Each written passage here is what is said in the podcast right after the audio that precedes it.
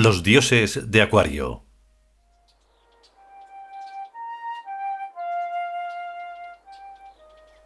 Vigésimo capítulo.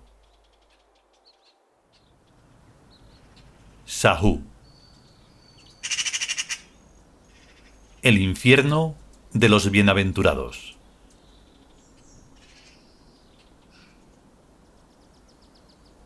Segunda parte.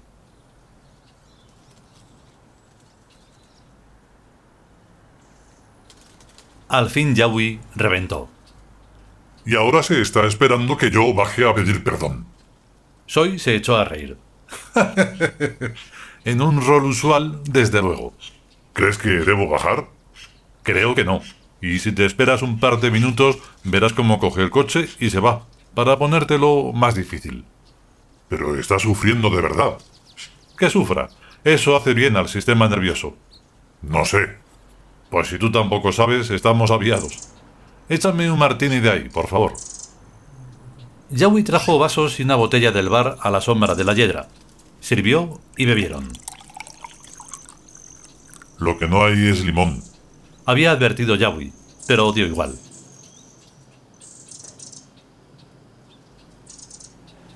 Lleva nerviosa lo menos dos meses, dijo de repente Soy sin referirse a quién. Y a mí me trae frito. ¿Por qué? No le gustan mis amistades. Toma, ni a mí. ¿Y eso qué importa? A ella sí le importa. Y a mí, pero me lo callo. Ella no se lo calla. Pues si se lo callara estaría más guapa. Eso también es verdad. Volvieron a quedar en silencio y a encender nuevos cigarrillos. Sonó un teléfono oculto en un ricino de anchas hojas violetas.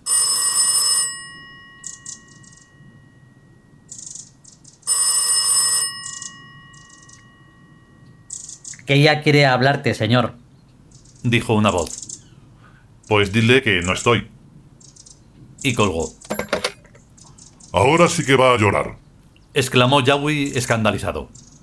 Que eso es muy bueno para los pulmones, tío. ¿Y si le da por matarse? Es lo mismo. Yawi le miró incrédulo. Supongamos que fuera yo quien quisiera suicidarse. ¿Tratarías de impedírmelo? En absoluto, dijo Soy con toda seriedad mirándolo a los ojos. Luego añadió lentamente. Aquí, ¿se está o no se está? A medias y con condiciones, ni hablar.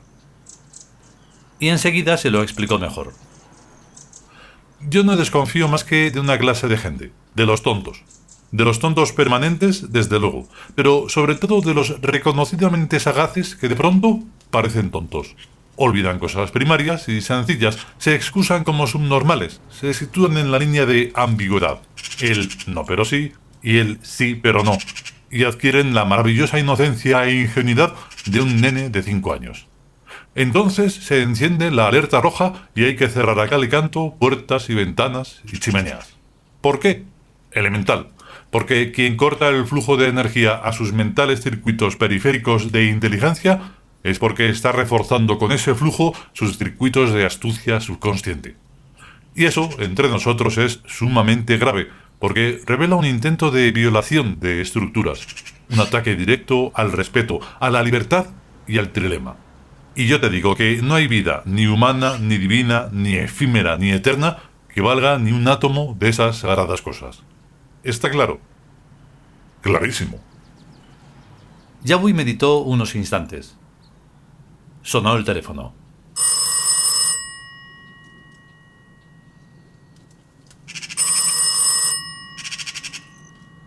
Es nuevamente aquella, señor. Dijo la voz. Dice que está reunida con el coordinador de asuntos políticos y que es necesaria tu presencia. Pues respóndele que no estoy ni aunque se reúna con el rey de la nebulosa de Andrómeda. Y colgó el teléfono de un porrazo. Así es como se rompen los teléfonos. Comentó Yawi con suavidad. Hmm, pensé que ibas a decir, así es como se rompen los imperios. ¿Yo qué voy a decir semejante cosa? Volvió a sonar el teléfono.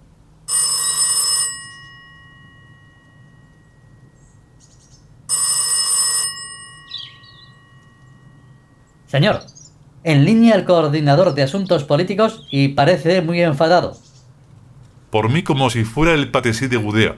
Que beba agua. Y esta vez bloqueó el teléfono para que no volviera a sonar. El derecho al aislamiento es el único derecho que tenemos, explicó Ayawi. Y ese no me lo viola ni mi padre. Que en paz descanse, como vulgarmente se dice. No creo que esté descansando en ninguna parte. Mi padre no se tomaba nunca vacaciones, y no creo que una muerte más o menos le haga cambiar de costumbres. Pero a lo que íbamos. ¿Íbamos a alguna parte? Íbamos a que estamos en alerta roja. ¿Y eso es malo? Hombre, te diré, la alerta se pone roja cuando las cosas van muy mal. Una especie de revolución, o subversión, o guerra civil, o alta traición, o algo así, ¿no? Más o menos. ¿Va otro martini? Va. Soy rellenó los dos vasos a menos de la mitad. Yawi chasqueó la lengua tras el primer sorbo y opinó. O sea, que tenemos problemas. ¿Nosotros? Preguntó Soy escandalizado, como si le hubieran dicho algo muy raro. Problemas solo tienen la gentuza vil y sin educación ni principios. Ah, menos mal. Se me quita un peso de encima. O sea que en el imperio de problemas... Nada de nada. Mejor. Afirmó Yawi con convicción. Quiero decir, nada de nada a nivel personal o institucional, matizó Soy comprensivo. Lial y paró, como en Uri se dice problema, son términos reservados para cuestiones de mejoras y de especulación filosófica. Muy fino. Con eso se les priva de carta de naturaleza al lloriqueo y al autoritarismo. Esa última es una palabreja muy interesante. ¿La has leído recientemente en algún periódico? Ni mucho menos. Ahora nadie habla de eso.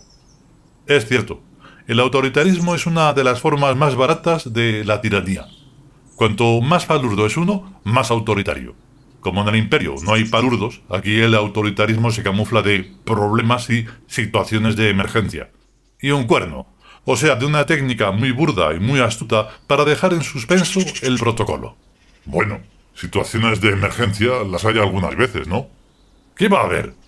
Hayer es el encargado del destino, y como su visión es omnitemporal, hace a veces, por no decir siempre, cosas muy raras. Pero como nuestro bacetiano deber es estar siempre lúcidos y alertas e ir archivando observaciones poquito a poquito dentro de nuestras cabezas, llegado el momento crítico se cambia el rumbo con toda naturalidad y toda lógica. No falla. Quien provoca situaciones de emergencia ha venido conteniendo antes una densa serie de pequeños errores. Y tú eres tan perverso que no avisas. Yo siempre aviso. Lo que pasa es que no pongo nunca el grito en el cielo. Aviso como el que opina, me dan una razón y me callo, sobre todo cuando la razón no me convence. Yo no discuto jamás con quien quiere engañarme. Resulta que nadie quiere engañarme, sino que todo lo hacen o lo dejan de hacer por el bien del imperio y por mi propio bien. ¿Cómo voy a discutir con tan excelentes intenciones? ¿Puedo enterarme de qué piensas hacer en la presente crisis? Al principio de volver al trono, yo creía todavía en las crisis, pero ya hace mucho tiempo que no creo en eso. Reconocer una crisis es darle una importancia que no merece a algo que no la tiene. Incluso si una parte del imperio se rebelara, eso no sería una crisis, sino la manifestación macroscópica de una situación podrida que habría sido advertida desde mucho antes. Si te fijas, son siempre con situaciones precríticas con las que yo rompo, y a partir de entonces las abandono a su dinámica degradatoria normal. ¿Forcejear para qué? El imperio es como un jardín. A las plantas se les cuida y se les protege, sin exagerar, pero su crecimiento y belleza es cosa suya. Cuando una se seca o se estropea, se arranca y se pone otra. Lo mismo hago con las bombillas que se funden. Tiro la vieja, pongo una nueva y me quedo tan fresco. Claro, eso es lo difícil de entender en el amor. Tiene que ser imbécil el que piense que amar a las bombillas es dejarlas en su puesto o coleccionarlas cuando se funden. O que amar a una planta es dejarla en el jardín aunque se seque. O que amar a un perrito o a una persona es dejarlos en la casa aunque se mueran. Si algo temo con todo mi corazón es que el imperio pueda convertirse alguna vez en una horda de zombies. Eso jamás.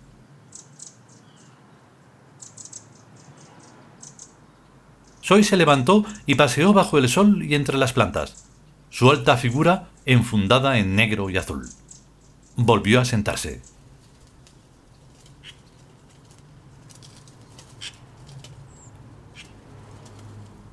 Continuará.